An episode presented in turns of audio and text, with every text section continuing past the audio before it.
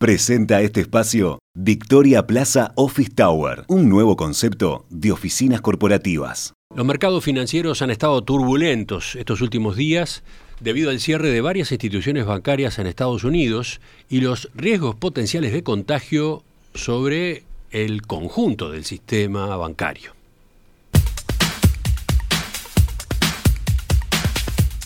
Viernes pasado, los reguladores de Estados Unidos dispusieron el cierre del Silicon Valley Bank tras identificar una inadecuada liquidez e insolvencia en esa institución. Sobre el fin de semana también se dispuso la intervención del Signature Bank. El regulador nombró a la Corporación Federal de Seguro de Depósitos como depositaria de los fondos. ¿Qué hay detrás del cierre de estos bancos? ¿Existen riesgos sistémicos sobre el resto del sistema financiero? Vamos a entrar por primera vez en este tema. Lo hacemos con Matías Consolandich de Exante. Matías, ¿qué tal? Buen día, ¿cómo estás? Buen día, muy bien. ¿Ustedes? Muy bien. Matías, a ver, si te parece, empecemos por eh, comentar qué fue lo que ocurrió en el Silicon Valley Bank y, y, por qué se dio la corrida bancaria que vimos la semana pasada. Bien. Eh, a ver, este era un banco de California que se especializaba en clientes del sector tecnológico y que financiaba numerosas eh, startups de, Estados Unidos. Las dudas sobre la solvencia del banco aparecieron cuando tuvo que reconocer pérdidas importantes de unos 1.800 millones de, dólares, por lo que fue la venta de, parte de su cartera de inversiones para hacer frente al retiro de, de depósitos. Eso ocurrió producto del descalce que tenía el banco en la, en la estructura de su, de su balance. El banco tenía la mitad de sus activos invertidos en bonos americanos de largo plazo y en fondos de créditos hipotecarios. Cuando, cuando las tasas de interés subieron en, en el último año y medio, el valor de esos bonos cayó y eso empezó a generar dudas sobre la propia eh, solvencia de la, de la institución, lo que propició la, la, corrida bancaria que vimos. Eh, a su vez, como, como los depositantes no tenían cobertura de seguros de depósitos, la corrida se hizo eh, muy violenta. Digo que, no tenían cobertura porque en la medida en la que el banco recibía mayormente depósitos de empresas y no de pequeños eh, ahorristas, había una gran concentración de esos, de depósitos. Esto hacía que, el seguro de depósitos no cumpliera su, su papel, digamos, porque, porque el seguro de, depósitos en Estados Unidos se fija para asegurar hasta 250 mil dólares a cada eh, depositante. En este banco los depósitos eran tan grandes que menos del 10% del, del dinero que estaba depositado allí quedaba cubierto por, por este seguro. Bien, veamos si te parece a ver eh, qué tan importante era el Silicon Valley Bank para, para Estados Unidos, ¿no? Eh, ¿Estamos hablando de un banco con un tamaño grande en ese sistema? Eh, bueno, a, pesar de, la relativa especialización que tenía el banco, se trata de, de una institución que tenía activos por unos 200 mil millones de, de, dólares. Eso lo, lo situaba como el decimosexto banco más grande del país, del país si, lo, si lo medimos por, por, por, el total de sus activos. A pesar de eso, era un banco que en la regulación de Estados Unidos era considerado pequeño, eso lo hacía pasible de un menor nivel de, de, regulaciones. Y cuando lo miramos en relación al producto de Estados Unidos, tampoco resulta eh, tan, tan relevante, es menos de un punto del, del PIB, para tener como, como referencia el total de los activos de Lehman Brothers, que fue el, el banco que quebró en la crisis financiera del, 2008, a precios de hoy estaríamos hablando de unos 800 mil millones de, dólares, lo que en su momento ascendía a, más de cuatro puntos del, producto. Por lo tanto, el, problema no parece ser el tamaño del banco en sí, sino que para la economía de California sí es de un tamaño grande, para el clúster tecnológico también era un banco, era un banco importante y además, como, como decían, está presente el, el riesgo de que haya otros bancos que puedan estar en situaciones parecidas. De hecho, sobre el fin de semana Emiliano mencionaba que, los reguladores intervinieron otra otra institución. Sí, eh, recordemos eso, ¿no? Las autoridades actuaron rápidamente el fin de semana, intervinieron para, para garantizar que, que los ahorristas, bueno, tengan acceso a, la totalidad de sus depósitos.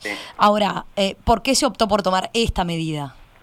Bueno, se, respaldan a todos a todos los depositantes que, van a poder hacer uso, digamos, y acceder a los fondos que tenían en, el banco. También se tomaron otras, otras medidas, una de ellas fue estipular eh, mayores facilidades de crédito a otras entidades eh, financieras que, puedan estar atravesando una, situación similar a la que, a la que mencionábamos.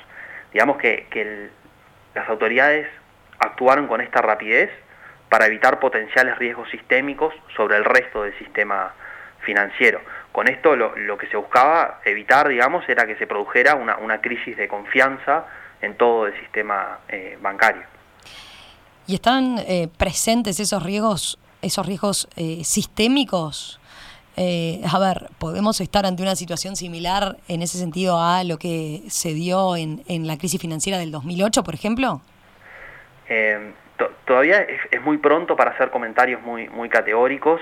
probablemente no, no estemos ante un riesgo sistémico, en parte por lo que fue la, la propia respuesta de las autoridades estos días, pero tenemos que estar eh, muy atentos, ¿no? porque, como decía antes, puede haber otras instituciones que tengan dificultades similares a las que venimos, a las que venimos comentando. Las caídas en, en los valores de las acciones de otros bancos regionales en Estados Unidos que vimos en estos días fueron bien, fueron bien importantes. También las repercusiones eh, fuera de Estados Unidos fueron, fueron grandes. Hoy las, hoy las acciones del banco suizo eh, Credit Suisse caían cerca de 25%, arrastraba descensos importantes en otras bolsas europeas. Todo esto está eh, denotando cierto nerviosismo en los mercados por temores de, contagio. Lo que sí estamos viendo hoy con, mayor claridad es que los mercados empezaron a, pensar que a lo mejor la Reserva Federal no sube tanto las tasas de interés como esperaban hace, hace algunos días, digamos que, la incertidumbre respecto a, los potenciales derrames del cierre de estos bancos sobre el resto del sistema financiero, junto con eh, el riesgo de que haya otras entidades expuestas al mismo riesgo de tasas de interés que, esas instituciones, podría condicionar las, las decisiones de política monetaria de la, de la Reserva Federal. Eso sí lo estamos viendo con un poco más de, claridad. Matías, a ver, eh, cuando hay episodios como este, siempre se generan discusiones, ¿no? De si corresponde o no rescatar a, los bancos e, e inversionistas eh, con fondos públicos. Eh, ¿Cómo ven esa discusión ustedes en Exante? Sí, siempre, en general siempre se generan este tipo de, discusiones de que, bueno, que se usen fondos públicos para rescatar bancos o para rescatar a, inversionistas, pero, pero a veces los, los riesgos sistémicos de no hacerlo y los costos para la actividad económica pueden ser bien importantes. En muchos casos terminan siendo un riesgo que los responsables de tomar estas decisiones optan por, por no correr. En este caso en particular, eh, si bien todavía es, muy reciente, lo que ocurrió parece ser más una crisis de liquidez motivado por, por fuertes retiros que problemas de solvencia por una disminución importante del valor de los activos de, de, la institución. Un problema de solvencia es cuando, cuando los activos valen menos que los pasivos, y por lo tanto si el Estado paga todos los pasivos, finalmente pierde, pierde dinero. Es verdad que, como mencionábamos antes, el, valor de, los activos cayeron, pero probablemente las autoridades no pierdan cantidades eh, significativas de, dinero con esta, con esta operación. Otro punto es que, es que en este caso el rescate es a los depositantes, pero los accionistas sí pierden su, su dinero y los gerentes y los, los, directores de la institución obviamente fueron, fueron desplazados de, de los cargos. Eh, al final, Romina, eh, este es un tema de, discusión donde los que critican este tipo de intervenciones hacen eh, señalamientos éticos del tipo de que se, socializan las pérdidas con, fondos públicos, pero, pero que las ganancias son privadas. Esa es una, una crítica eh, posible. Otra crítica más técnica tiene que ver con que cuando aparecen estos rescates se diluyen los incentivos que tienen los agentes para evaluar eh, cuidadosamente dónde invierten su dinero. Y eso es lo, lo, que nosotros llamamos el, el, riesgo, el riesgo moral. Y es cierto que se diluyen esos incentivos. El, el, problema es que, de todos modos, los costos de no rescatar a los bancos a veces pueden ser importantes y ocurren de, de manera inmediata, mientras que la dilución de esos incentivos tiene efectos más, más como en, el largo plazo. Por lo que al final es, es bastante frecuente que se rescaten las instituciones y luego se, se actúe modificando las regulaciones que, fueron débiles y que permitieron llegar a, estas circunstancias. Ayer la, Reserva Federal anunció que va a ir por ese camino, digamos, va a estar modificando estas, estas regulaciones. Matías, gracias, gracias por, por este primer abordaje, por lo menos de lo que significó el cierre del Silicon Valley Bank en Estados Unidos y bueno, la posibilidad o no de estar ante un riesgo sistémico.